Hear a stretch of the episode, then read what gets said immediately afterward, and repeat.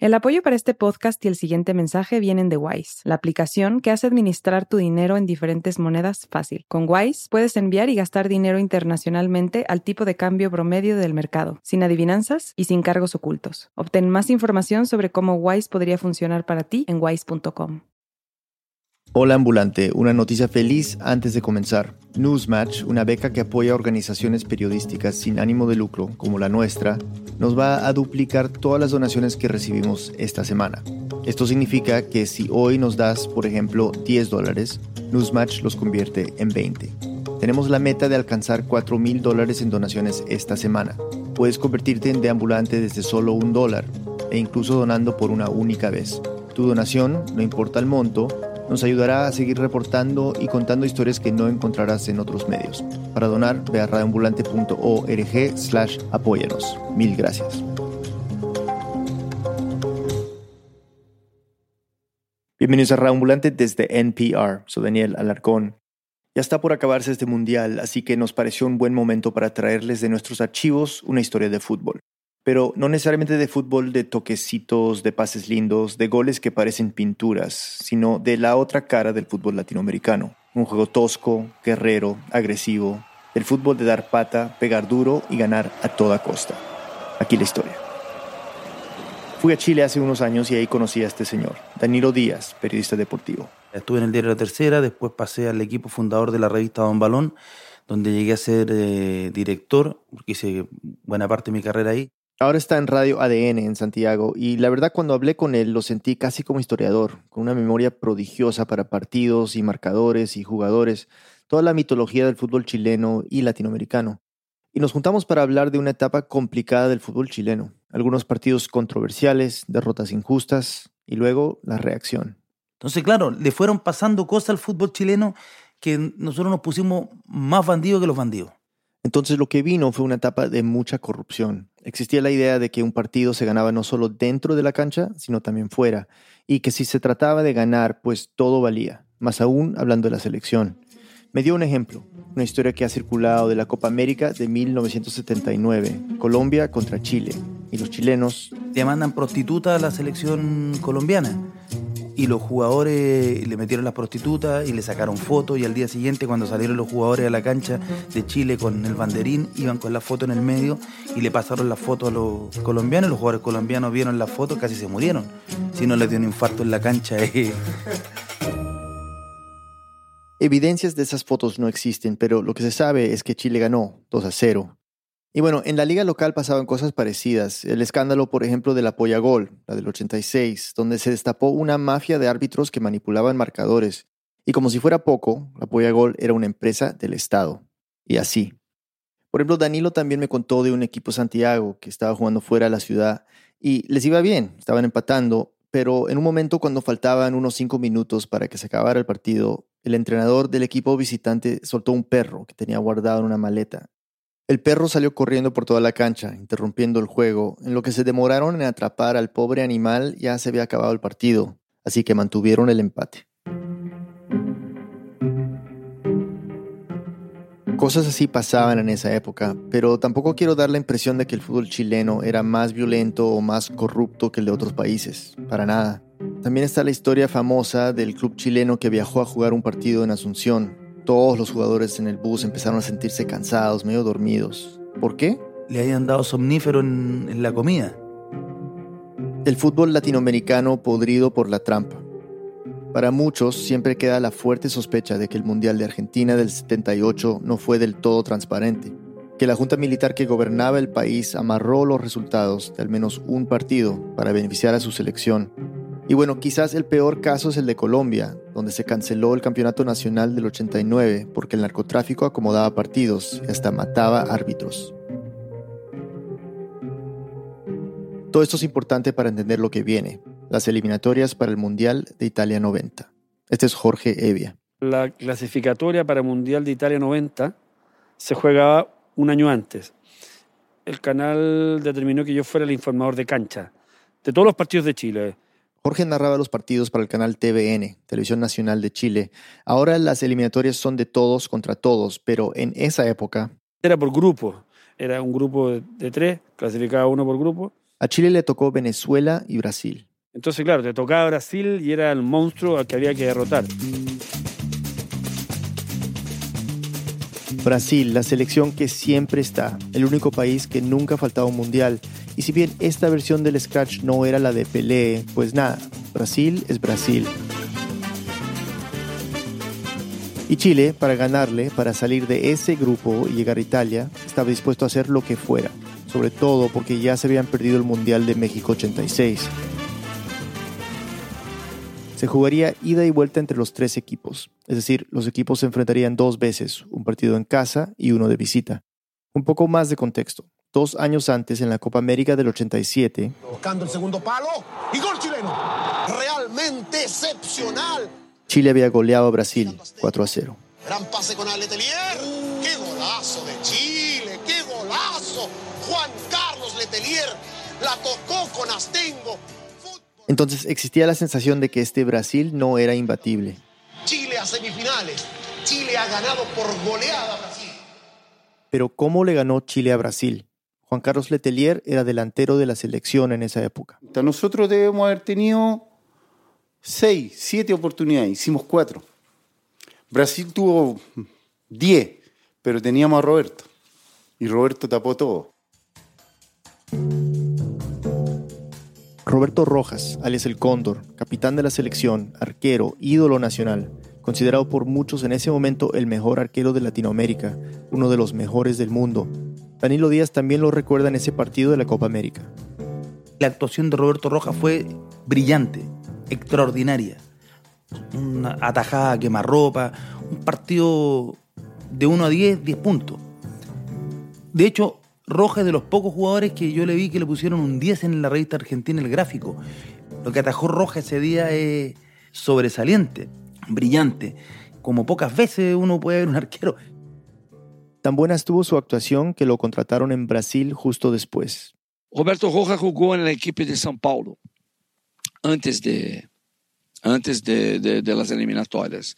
Este es Luciano Borges, periodista del periódico Folha de Sao Paulo. E eu me tornei um pouco mais cerca dele, um amigo. Nós falávamos sempre. Aí eu, eu percebi o quanto famoso ele era allá, em Chile. Era um ídolo muito grande. Volvamos a las eliminatorias. La expectativa era gigante. Yo creo que hubo una especie de, de- de locura colectiva que se centró fundamentalmente en el, en el equipo, en esa selección chilena, de que se le podía vencer a Brasil, y eso era historia. El primer partido contra Brasil se jugó en el Estadio Nacional de Santiago, el 13 de agosto de 1989. Y el partido de Chile con Brasil aquí en Santiago fue, fue violento, se pegó de una manera increíble. Desde el primer minuto, mejor dicho, desde antes del primer minuto. O estádio estava lleno, lleno. Luciano estaba cubriendo todos los partidos de la selección. El protocolo de la FIFA dita que, elas, que las dos equipes tienen que entrar juntas al mismo tiempo. Para evitar que una selección sea violentada, esa es una norma con mucha lógica. Pero ese día Roberto Rojas, Deu la partida e entrou com todo mundo, com toda a equipe chilena e deixando a equipe, a equipe, a equipe brasileira eh, sola para quando entrasse ser, eh, acá em Brasil chamamos vaiados. vallados, es decir, abucheados. La selección de Brasil fue abucheada. Ese gesto de Rojas de romper el protocolo, de dejar su rival momentáneamente solo, pues marcó el tono de todo el encuentro. Los hinchas estaban enfurecidos, los jugadores también. Están provocando a. ¿Qué pasa? Romario ahí a los manotaones con algunos jugadores chilenos en algo que es francamente inaceptable. El partido fue muy, muy áspero, muy áspero, mucho, de mucho golpe, de lado y lado, ¿ah? de lado y lado.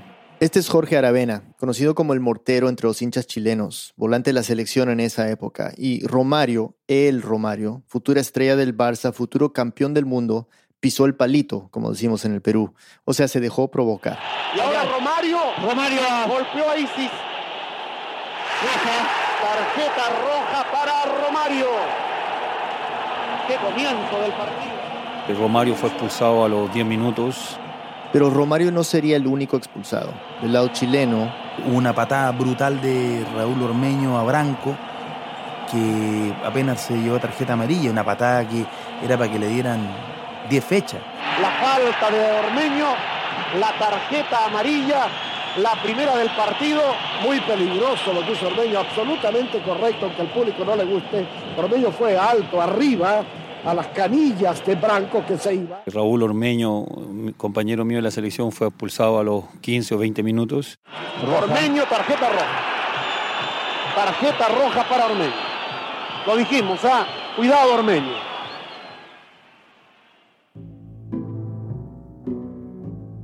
En el medio tiempo para ir a su camarín, la selección brasileña tenía que pasar frente a la tribuna donde estaba la hinchada de Chile. Y la gente... Enviaba pedras y cosas así.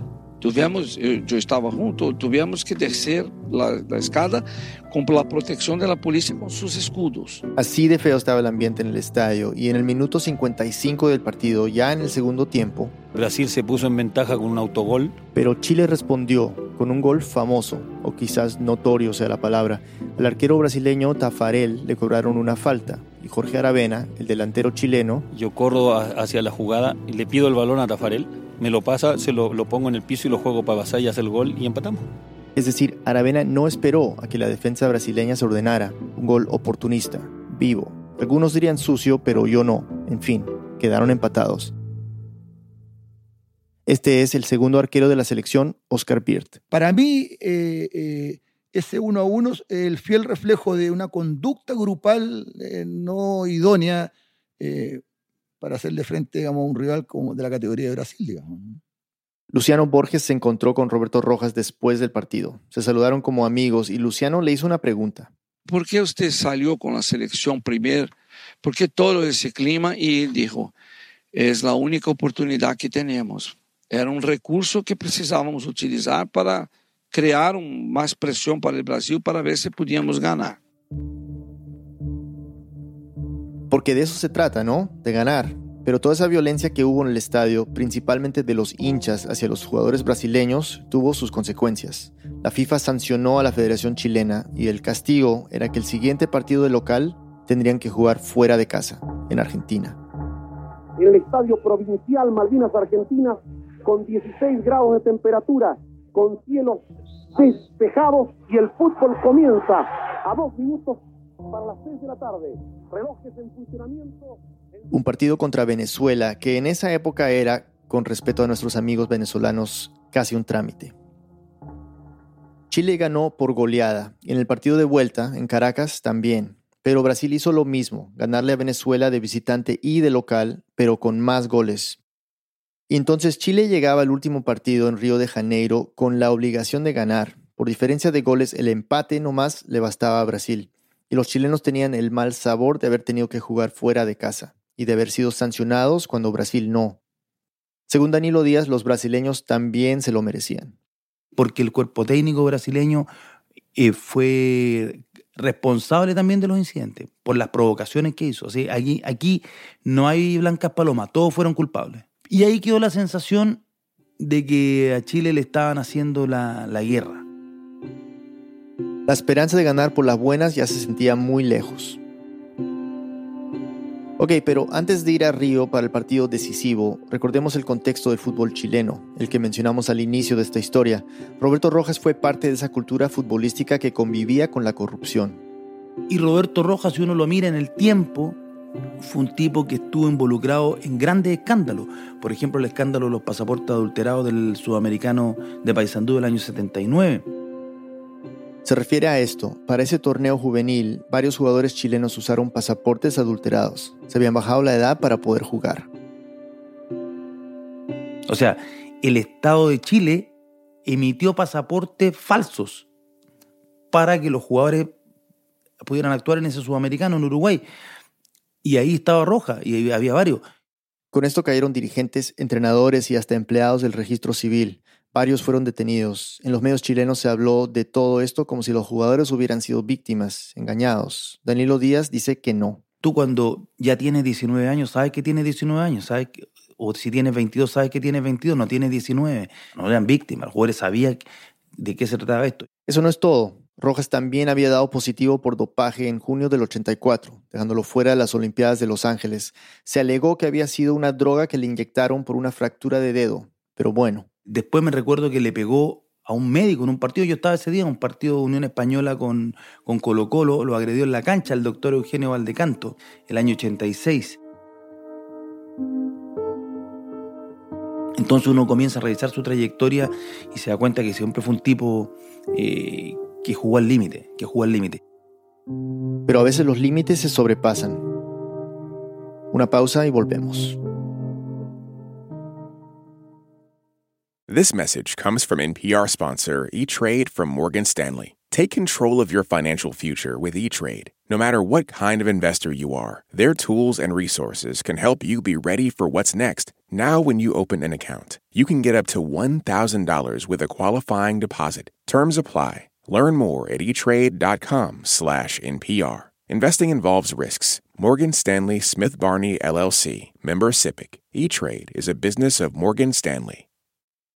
This message comes from NPR sponsor Capella University. With Capella's FlexPath learning format, you can earn your degree online at your own pace and get support from people who care about your success. Imagine your future differently at capella.edu. Humans are kind of overrated. Over on Shortwave, a science podcast, we're only kind of kidding. We're bringing you the wondrous world of animal science to your daily life. From queer animal love stories to songbird memories, we're showing you how critter knowledge informs human science. Listen now to Shortwave, a podcast from NPR. On Wait, Wait, Don't Tell Me, we have very important people on our show and then ask them about very unimportant things. Here's U.S. Treasury Secretary Janet Yellen. Uh, we are also reliably informed that among your enthusiasms, in addition to uh, macroeconomic policy, is mobile games. Uh, there is some truth in that. There's some truth in that. Join us for the NPR podcast that considers all the other things. That's Wait, Wait, Don't Tell Me.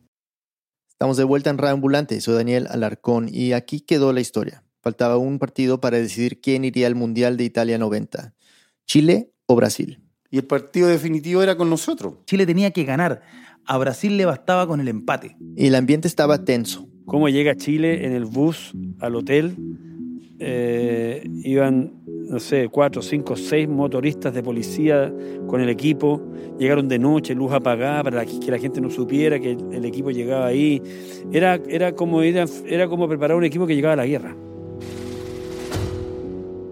A ver, teníamos claro de que íbamos a jugar en, en, su cancha, en Río de Janeiro, eh, con su público, un estadio lleno, era el Maracaná antiguo, cuando hacía muchísima gente.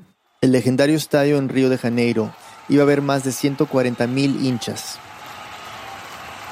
Brasil empezó a tener un poquito de miedo porque ya Chile le había ganado y Chile lo podría eliminar. Lo que dejaba más uh, irritado, enojado, era la actitud de los populares brasileños que casi ni hablaban del partido, como si el partido ya estuviese resuelto.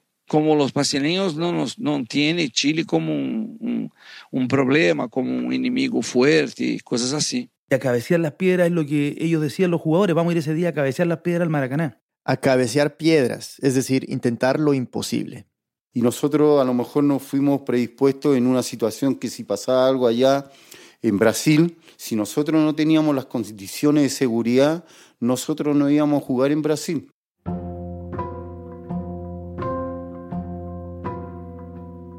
Salieron de Santiago con la consigna de que pasara lo que pasara, si a, la, a la primera que, al primer incidente que ocurriera, ellos se iban a retirar, iban a hacer la denuncia. O sea, harían lo necesario para que se suspendiera el partido, que se jugara entonces en cancha neutral, sin los 140 mil hinchas brasileños alentando a su selección. Es una extensión de la lógica que reinaba en el fútbol de la época, ganar como sea. Este es Oscar Birt. Una frase que a mí, le, le prometo que a mí me, me, me enerva, digamos. ¿no? La escuché muchas veces, muchas veces y, y, y, vaya que me, que, que me, originaba malestar, digamos, escuchar esa frase, digamos, tenemos que ganar como sea. Y atención, cronómetros en Santiago, está jugando el equipo brasileño, ha iniciado el partido Baldo. Nosotros estábamos claros de que eh, no iba a ser un partido fácil ni cómodo.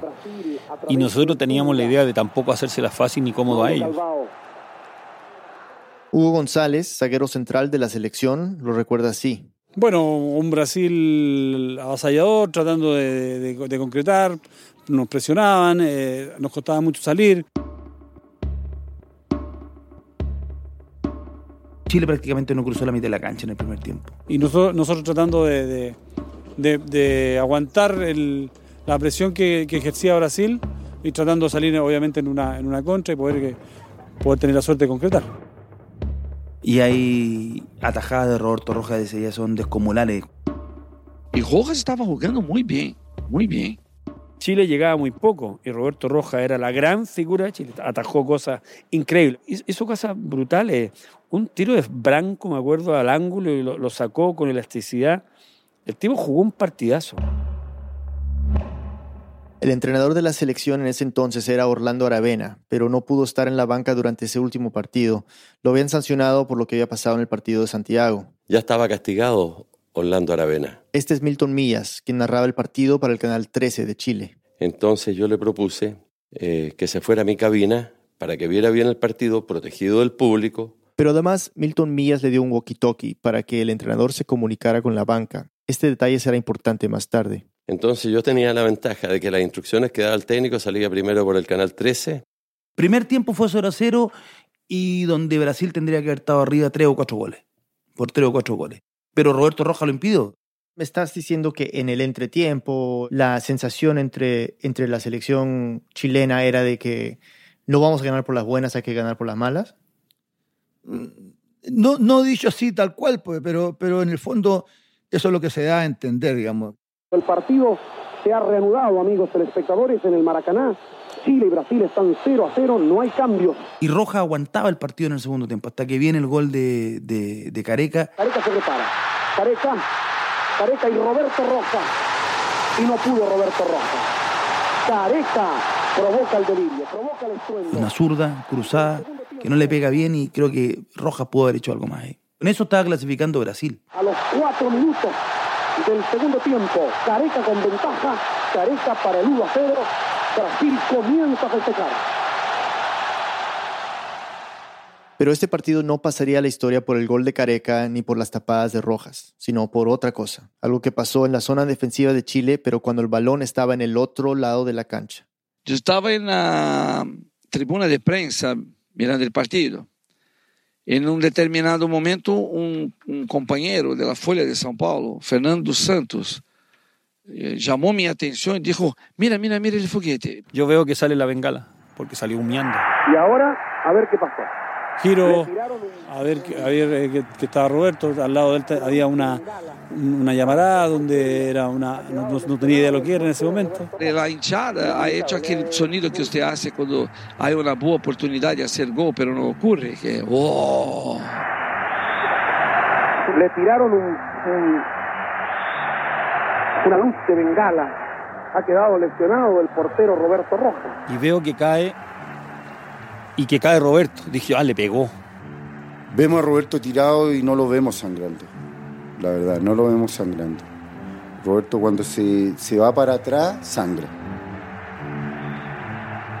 Cuando, cuando ocurre el hecho, yo tuve que empezar a relatar una situación que habíamos, habíamos visto todos a la distancia. Lamentable. Esto es en el arco sur respecto de lo que es el Estadio Nacional. Están llamando a los asistentes. Es una especie de petardo con una luz de bengala. Muy aproblemado Roberto Rojas. ¿Tú viste la bengala caer? Pero perfectamente. Sí, hay, bueno, en ese momento, ahora, ahora me falla un poquito la vista, pero en ese momento le puedo asegurar que lo único que no me fallaba era la vista. Digamos. Esperamos que, que, no sea nada, nada especial, nada grave, pero, pero realmente todo, todo el equipo chileno está junto a él. Yo me acuerdo perfectamente de cuando mis compañeros eh, se alteraron por lo que habían visto y yo le dije quédense tranquilo porque realmente la bengala cayó como dos, tres metros atrás de él. Le dije, no se preocupen. Pero ya era muy tarde para eso. Todos los jugadores estaban alterados. Rojas estaba tendido en el piso, sangrando de la ceja izquierda donde supuestamente le había pegado la bengala. Una nube de humo envolvía a todos y nadie en el estadio sabía bien qué estaba pasando. Y ahí cuando yo levanto los ma las manos y las levantamos todos para que lleguen las personas que lo van a atender. Llega el árbitro, llegan ya los jugadores brasileños, llegan, ya ahí armó un, una, una situación ya media caótica por, porque el ver la forma que estaba sangrando, porque era sangre, eso sí, era sangre, había, había que intervenir inmediatamente en lo que era la parte médica. Aí os chilenos hicieron toda uma uma revolta em campo, os jogadores não deixavam que ninguém perto, cerca de Rojas, lo pusieron em uma maca e uh, los levaram, levaram Rojas hasta el camarim. Según otras versiones, los oficiales del partido no permitieron que entrara la camilla, entonces los jugadores chilenos cargaron a Rojas ellos mismos. Y mientras se retiraban de la cancha, le pedían a la prensa que las cámaras grabaran bien la escena, que se viera la sangre. Ahora hay que presentar un nuevo personaje en este drama, Paulo Teixeira. He sido 15 años este, fotógrafo de fútbol, eh, con cuatro mundiales y números este, partidos en, en, Sudamérica, en el mundo, así que bueno, en mis ojos han visto mucha cosa, ¿no? Ahora vive en Portugal y es agente, representa futbolistas. Esa noche el partido estaba al lado de la cancha en el Maracaná tomando fotos. Hay una regla en la fotografía que es esto. Si tú ves lo que está pasando, no lo estás fotografiando, ¿ok? Y yo vi ese, digamos, este, ese, ese eh, objeto volar de la, digamos, la tribuna de la derecha de Maracaná, saliendo, haciendo la curva y yéndose al suelo. Pero como yo lo vi, no lo fotografié. Y a su lado estaba el fotógrafo argentino Ricardo Alfieri. Empezamos a, digamos, a hablar entre nosotros. Yo le pregunté a Ricardo, Ricardo, ¿y tú? Me dijo, tengo cinco tomas. Y no es exageración decir que en ese momento esas cinco tomas eran las imágenes más importantes de toda Sudamérica.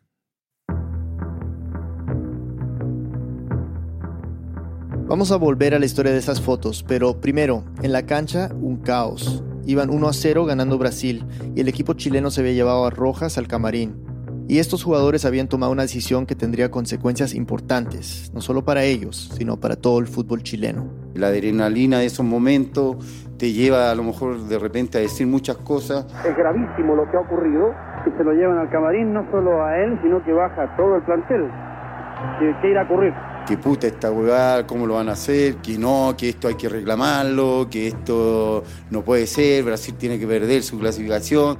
Desde la caseta de transmisión, el entrenador Orlando Aravena recibió una noticia del presidente de la Federación Chilena, Sergio Stoppel. Orlando le dice, Orlando, vamos a retirar el equipo. Orlando Aravena me mira, baja su, su walkie-talkie y me dice, estamos cagados si retiramos el equipo. Da la impresión que Chile no va a volver, ¿ah? De acuerdo, Pedro, algunos comentarios que circulan aquí abajo habría dicho que Chile no vuelve al campo.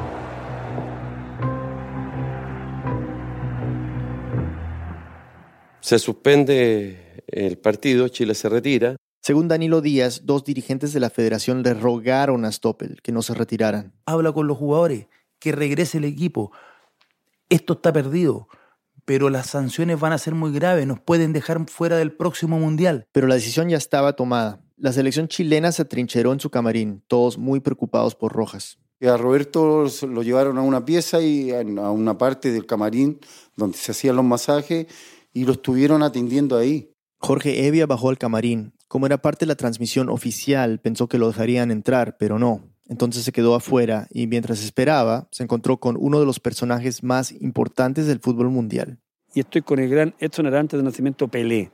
Pelé, ¿qué le parece todo lo que ha acontecido? Y él me dice, eso es metapío. Nunca se me olvida lo que me dijo. Eso es metapío. Eso es falso, eso no es verdad. Metapío es un medicamento que se usa para desinfectar heridas. Muchas veces es de color rojo. O sea, lo que estaba sugiriendo Pelé es que la sangre de Rojas no era de verdad. Nosotros estábamos en la parte donde nos vestíamos en el camarín, todos comentando, claro, se, come, se comenta chucha la, lo que pasó, pero nadie dudando. Yo estaba preocupado por Rojas. Me hice pasar por seguridad de Orlando Aravena para que me dejaran entrar al camarín los policías. Me dejaron entrar y por un, algunos segundos yo vi Rojas deitado en un banco con el médico y vi que era un corte. Cuando entré al camarín de Chile había olor a sangre. Me mostraron a Roberto Rojas que tenía unos cortes. Me recuerdo de ter pensado, mas como, como la bengala puede hacer un corte? No había eh, quemadura. Carlos Caselli fue delantero de la selección por más de 15 años. Se había retirado poco antes y era muy querido por la afición. Estuvo en el Maracaná esa noche y dio esta entrevista momentos después de que el equipo se retirara. Bueno, según el informe del médico, es que Roberto al pasar la luz de bengala con eh, la cola que lleva de fuego le produjo un corte en la ceja y eso es lo que lo curaron. Ahora vamos a ver realmente qué es lo que tiene Roberto. En ese momento no se sabía con certeza, pero lo que sí estaba claro es que el equipo ya no volvería a la cancha. Y con eso... Se termina y se da efectivamente por terminado el partido.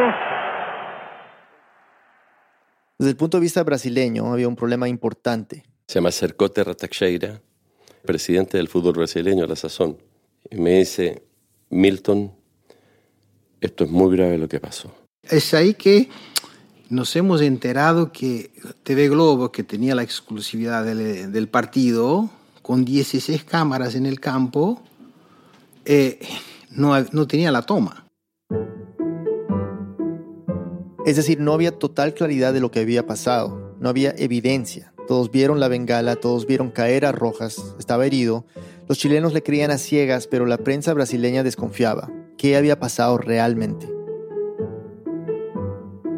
El riesgo era alto. Si se demostraba que la bengala le había pegado a Rojas, Brasil podría ser sancionado y hasta perderse el Mundial.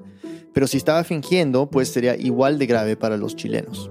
Pero había una persona que podía esclarecer todo. El único, circunstancialmente, acuérdate que había como 130 mil personas en Maracaná, había un tipo que la tenía. Y el tipo era mi amigo. Estaba a mi lado. Era Ricardo Alfieri, el fotógrafo. Este es audio de él grabado esa misma noche. No, yo lo que vi es que la, cayó la bengala y no, no, no, no, no le tocó. Nessas fotos, ¿sería posible ver todo eso? Sí, bueno, yo estoy trabajando para Soccer Magazine, que es una revista japonesa, y seguramente van a publicar eso porque es un documento muy importante, ¿no? Pero Pablo Teixeira tenía otras ideas para esas fotos. Entonces yo dije a Ricardo, Ricardo, escúchame, déjame que yo, y esto lo manejo yo. Tú olvides de Japón este momento porque estás en Brasil. Tú, tú, tu vuelo es mañana por la mañana, vamos a manejarlo hasta aquí comercialmente, ¿no? En ese momento Pablo dejó de ser fotógrafo y se convirtió en agente. Las imágenes que Ricardo tenía en sus manos eran valiosísimas. Red Globo y Red Manchete, dos compañías de medios bastante grandes en Brasil, querían las fotos de manera exclusiva. Red Manchete se ofreció llevar a Teixeira a revelar la película en su propio estudio, y algunos representantes de Red Globo siguieron el carro, por si acaso. Yo viví durante cuatro horas una vida de rey, porque inmediatamente nos colocaron una limusina para llevarme a mí con las películas a Manchete, eh, a TV Manchete. Era un domingo, las 8 de la noche o 9 de la noche. La, la muchacha que cuidaba del laboratorio Manchete hubo que sacarla de su casa a las 10 de la noche para poner el laboratorio a calentar porque las películas solo se podrían revelar al 38,5 de temperatura. La tipa enojadísima, imagínate tú que tardó tres horas revelar esto. Teixeira les pidió 5 mil dólares por las fotos. Para nosotros era una fortuna. Estamos hablando de 30 años atrás casi. Red Manchete dijo que no, que no les iban a dar 5 mil dólares. Entonces Teixeira ofreció las fotos a Red Globo y dijeron que sí. Yo me quedé satisfecho, Ricardito se quedó satisfecho, la Globo, Globo se quedó satisfecho, y el único que se quedó eh, pelando bola, como se dice, fue Manchete. Teixeira sacó copias de los negativos, le dio el original al Fieri y al otro día, a las 10 de la mañana, llevó las cinco fotos a Red Globo. Le dieron los 5 mil ahí mismo. Le entregó el 60% al Fieri y él se quedó con el 40%. La noche después del partido se publicaron las fotos. En Jornal Nacional de Red Globo, un noticiero de media hora, Só Alfieri conseguiu registrar o instante exato em que o foguete cai no gramado do Maracanã. Você vai ver agora com exclusividade. Le dedicó 15 minutos a esto y mató a todos. Na primeira foto, o goleiro Rojas está em pé e o foguete cai à esquerda dele a uma distância superior a un metro, pelo menos. Las fotos mostraban claramente cómo la bengala caía detrás del Condor Rojas. No lo tocó. Era la prueba que necesitaba Brasil. Cualquier herida que había sufrido el arquero chileno no fue por la bengala. El presidente de la Asociación Brasileña llevaría este video del noticiero a Zúrich, donde quedaba la sede de la FIFA, y con esta evidencia salvaría la clasificación de Brasil. Lo curioso es que 48 horas después de la situación, del tema, yo recibí un llamado telefónico de alguien en Chile que me ofreció 200 mil para hacer desaparecer las fotos.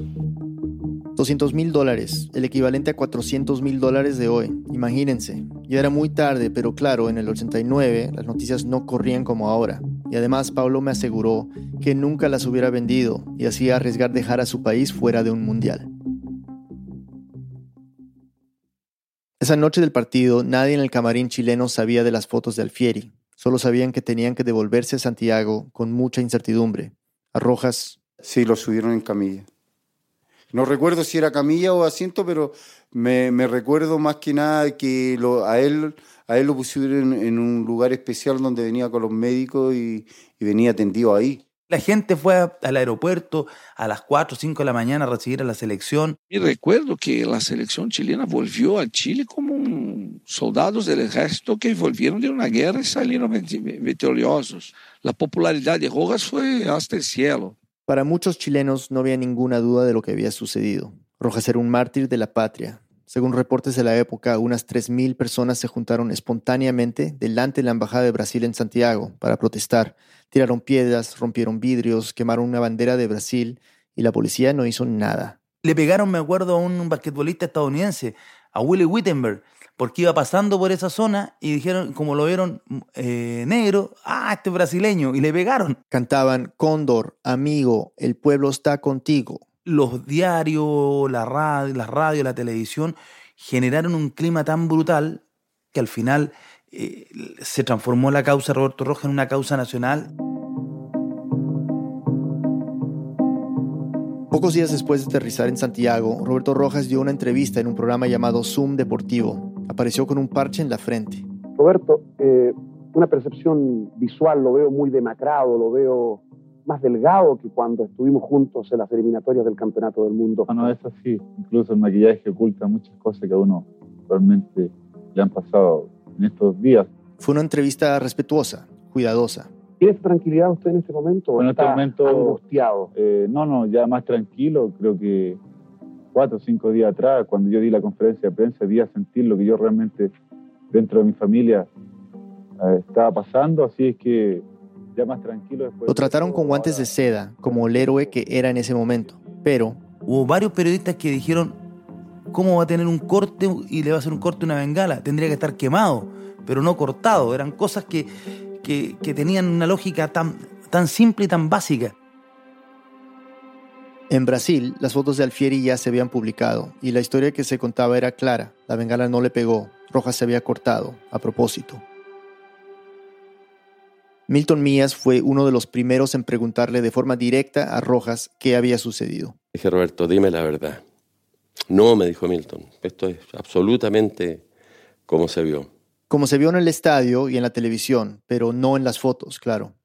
Las evidencias ya se iban sumando. El 10 de septiembre, una semana después del partido, la FIFA sancionó a Chile por haber abandonado la cancha, con lo que Brasil quedó instantáneamente dentro del Mundial.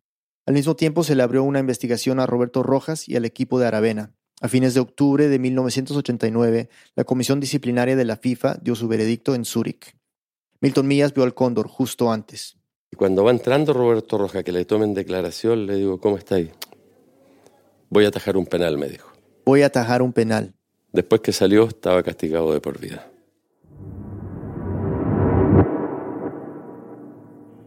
Roberto Rojas nunca más jugó un partido profesional. Su último acto como arquero competitivo fue ese 3 de septiembre en 1989 en el Maracaná.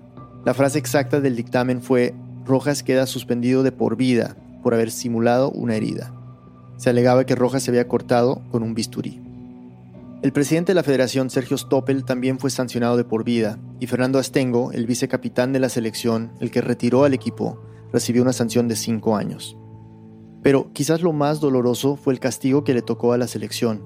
La FIFA decidió que Chile no podría participar en el siguiente Mundial, Estados Unidos 94, un Mundial que, dicho sea de paso, ganó Brasil.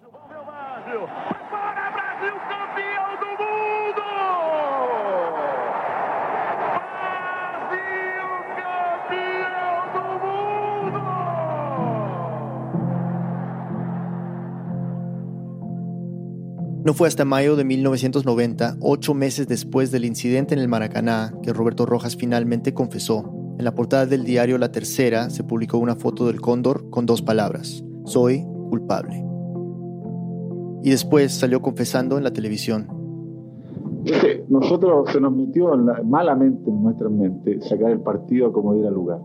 A como diera lugar digo en un error que lo conversamos una vez y quedó ahí. Ni siquiera fue analizado en detalle y todo, no, sino que quedó ahí rebotando, como decimos nosotros. yo me lo metí a la media, ingresé al campo deportivo, con pero con ese instrumento ingresé, pero no mentalmente preocupado de lo que yo tenía que hacer con ese instrumento. Yo me olvidé en el primer tiempo. Si uno se acuerda, uno de los mejores partidos de mi vida lo estaba jugando yo en ese momento. Y ahí fue donde yo digo, algo tiene que haberme manejado interiormente para, para, en ese momento, en cosa de segundo, yo querer sacar partido de una cosa que era imposible sacarla. Y fue así que cayó ese artefacto, me acuerdo yo que yo, la pelota estaba al frente mío en la otra área, la tenía Tafarel, me parece. Y venía por el aire la pelota, en ese momento siento una gran bulla detrás de mi arco. Giro mi cabeza hacia la izquierda y veo una luz que viene cayendo, pero con mucho humo y muy y yo ahí fue en cosa de segundo, dije, bueno, aquí está. Pero milésima de segundo. Si yo a lo mejor hubiese pensado un minuto, a lo mejor el artefacto hubiese caído al sol y yo no hubiese hecho nada. Entonces, en ese momento me involucré en algo que hice pensar a toda la gente como que sí había sucedido.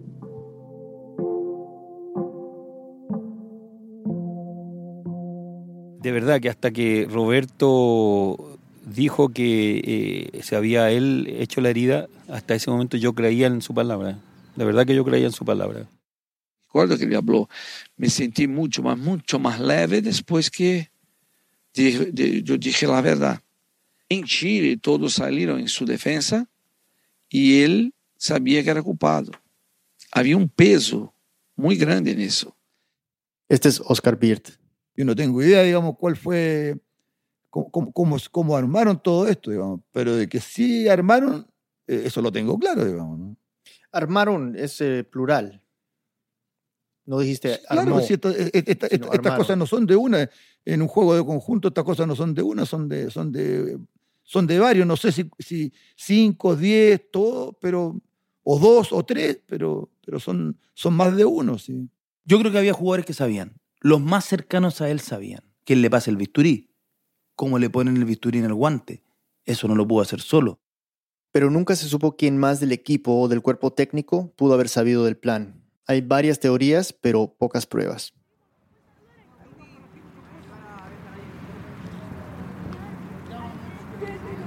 El primer futbolista con el que hablé cuando llegué a Chile fue Jorge Aravena. Lo hemos escuchado a lo largo de esta crónica, jugador importante en la selección de Rojas. Fui a buscarlo en las canchas de entrenamiento que rodean el estadio de Colo Colo. Era un día lindo de primavera en agosto del año pasado, un día perfecto para jugar fútbol. Y es justamente a lo que venía Aravena. No soy chileno, o sea que no crecí viendo jugar a esta selección ni admirando a los jugadores de la generación de Rojas. Es decir, para mí Aravena no era una leyenda, no era el mortero, sino simplemente un hombre que amaba el fútbol. Lo vi alistarse a jugar con el mismo entusiasmo que siento yo un sábado por la mañana o el que siente mi hijo antes de un partido. Me impresionó que después de contarme lo que pasó con Rojas no sentía nada de rencor, ni contra su compañero ni contra el fútbol, que al fin de cuentas sigue dándole alegría. Es lo más lindo del mundo, jugar. Imagínate, hoy día tengo 59 años. Nos juntamos todos los lunes con este grupo de amigos a jugar.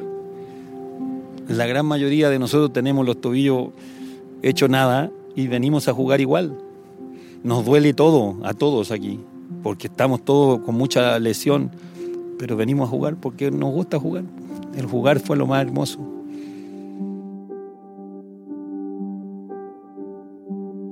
En eso estamos de acuerdo.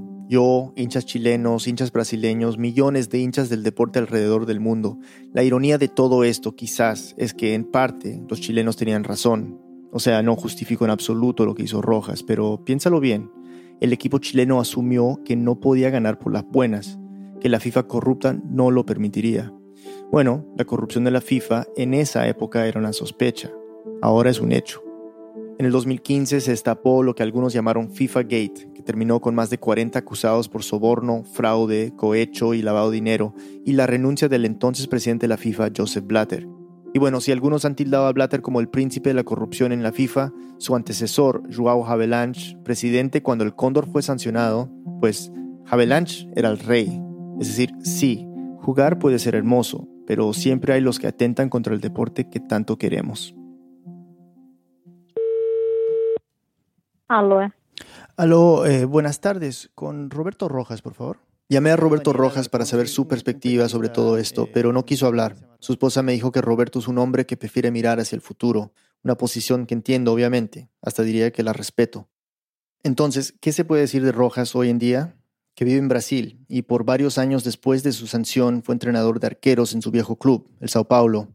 En el 2013, después de que se enfermara, el club Colo Colo le organizó un partido benéfico en Santiago para apoyarlo con gastos médicos si uno ve videos de ese partido, está claro que los hinchas y los jugadores todavía le tienen mucho cariño. Y en Chile, cuando se habla de los mejores arqueros que han tenido, siempre recuerdan al Cóndor.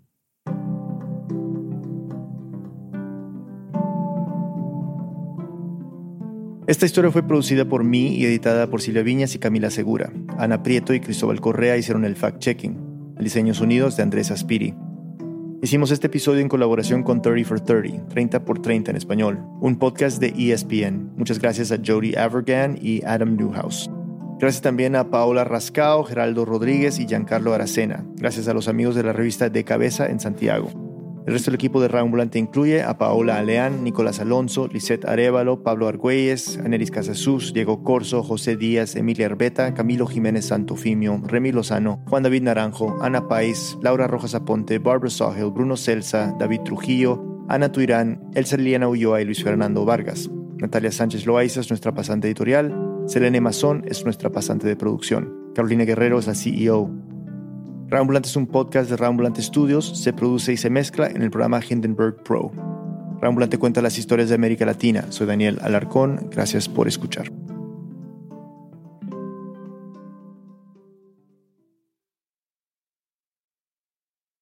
This message comes from NPR sponsor HubSpot. Imagine growing a business with high quality leads, fast closing deals, wildly happy customers, and more benchmark breaking quarters. It's not a miracle, it's HubSpot. Visit HubSpot.com to get started today. This message comes from NPR sponsor Acorn TV. Acorn TV is brilliant television told brilliantly, from charmingly cozy mysteries to daringly dark dramas. Visit acorn.tv for a 30 day free trial with promo code NPR. Acorn TV, brilliant. How does the brain process memories? Why is AI a solution and a problem for our climate? What is leadership in 2025 and beyond? The TED Radio Hour explores the biggest questions and the most complicated ideas of our time with the world's greatest thinkers. Listen now to the TED Radio Hour from NPR.